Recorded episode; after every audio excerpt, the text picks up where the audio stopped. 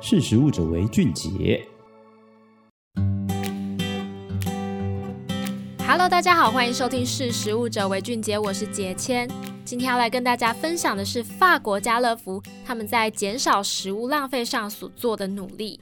大家有没有想过，大卖场、超市架上的这些食物，如果没有在使用期限内卖出去的话，要怎么处理呢？是不是会造成很庞大的食物浪费问题？为了解决这个困扰，法国家乐福呢，他们有一套减少粮食耗损的策略，不仅让卖不完的产品减少了将近三成，还成为第一间由法国政府颁发反浪费标章的法国零售商哦。法国家乐福位于法国蒙泰松的大卖场，经过这个必维国际检验集团检验，在二零二三年三月得到了国家级反食物浪费三星标章，同时这也是一个最高级的认证。那这个检验集团的执行长就说，食物浪费是社会主要的问题之一，而这个奖章呢，也证明了法国的家乐福他们致力在改变民众的消费习惯。那法国家乐福到底做了什么来减少食物的浪费？他们透过 APP 把快要过期的产品进行分类跟管理，并且把这些产品移到反浪费区继续来卖。而这一区的产品呢，他们的售价会降低三到五成，提升消费者购买的意愿，而食物浪费的数量也因此减少了百分之八。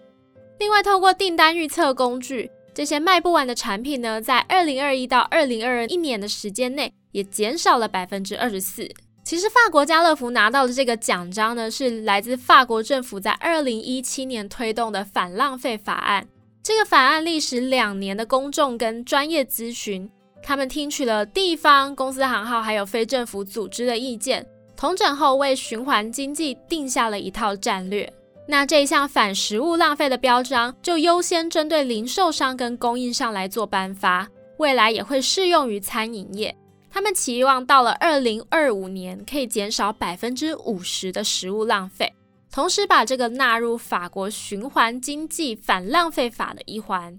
那这个标章除了显示业者遵守食物垃圾法规的程度，也将他们对食物浪费战斗的成果分为三个等级。首先是一星的承诺，二星的大师级以及三星的模范级。那会由法国的生态转型与领土凝聚部门核准的认证机构来做颁发，而这个标章的有效期限是三年。但对法国家乐福来说呢，拿到这个反食物浪费标章只是他们打击食物浪费的其中一个里程碑。早在二零一四年的时候，这间零售业的巨头就成为第一家废除五百件商品最佳食用日期的零售商。也就是消费者在这些商品上面是看不到赏味期限的这个标示。另外，他们也在店内卖出了数百万个解决剩食浪费的食物篮，同时也向法国各地的食物银行来提供及其食品。那法国家乐福集团的董事长兼执行长就表示说，他们身为一个分销商，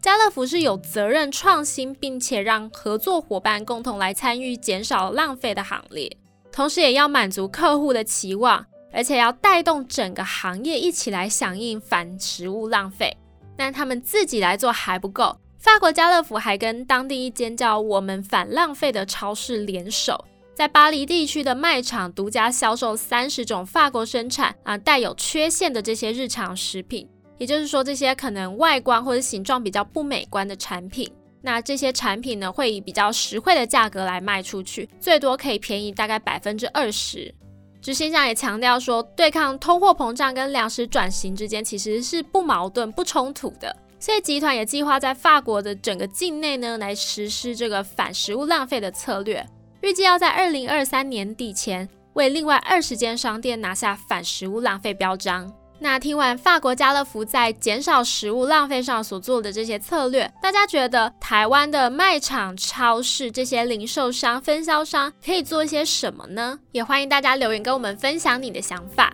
那今天识食物者为俊杰的分享就到这边，我们下次见，拜拜。